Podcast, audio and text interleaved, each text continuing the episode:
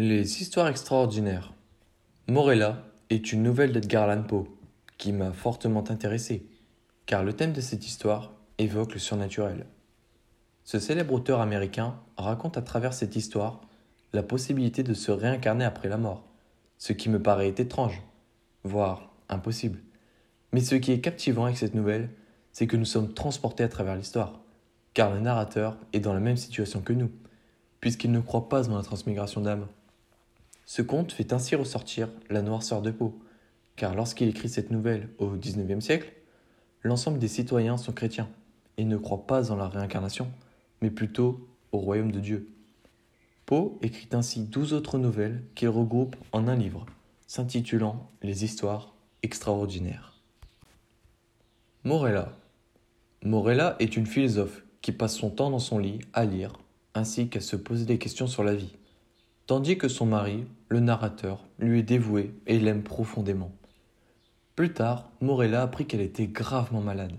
Elle dit alors à son mari de ne pas s'inquiéter, car elle se réincarnerait, mais elle avertit de ne pas donner de nom à leur futur enfant, car il pourrait s'abattre une malédiction terrible.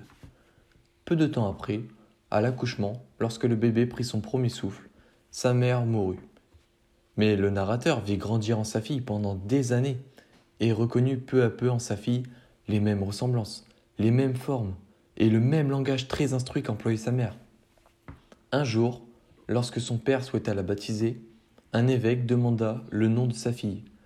Il décida donc de l'appeler par le même nom que sa mère, Morella. C'est alors que l'enfant crie Me voilà et meurt instantanément.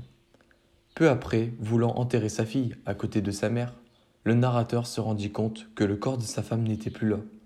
Il semblerait que Morella s'était réincarné dans la peau de sa fille. Je vais donc vous lire le résumé de la nouvelle de Morella.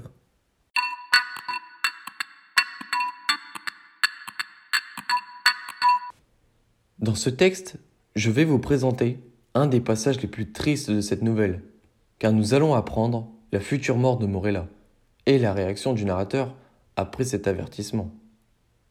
Voici le jour des jours, dit-elle quand j'approchai. Le plus beau des jours pour vivre ou pour mourir. C'est un beau jour pour les fils de la terre et de la vie. Ah Plus beaux encore pour les filles du ciel et de la mort. Je vais mourir. Cependant, je vivrai. Morella Ils n'ont jamais été. Ces jours où il t'aurait été permis de m'aimer, mais celle que dans la vie tu abhorras, dans la mort tu l'adoreras. Morella, je répète que je vais mourir, mais en moi est un gage de cette affection. Ah, quelle mince affection que tu as éprouvée pour moi. Et quand mon esprit partira, l'enfant vivra. Ton enfant, mon enfant, à moi, Morella. Mais tes jours seront des jours pleins de chagrin, de ce chagrin qui est la plus durable des impressions, comme le cyprès est le plus vivace des arbres, car les heures de ton bonheur sont passées et la joie ne se cueille pas deux fois dans une vie, comme les roses de Pastum deux fois dans une année.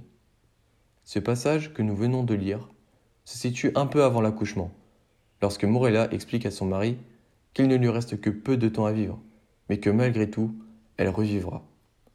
Elle lui dit aussi qu'ils se sont tous deux aimés et que lors de sa mort, le narrateur éprouvera un grand chagrin.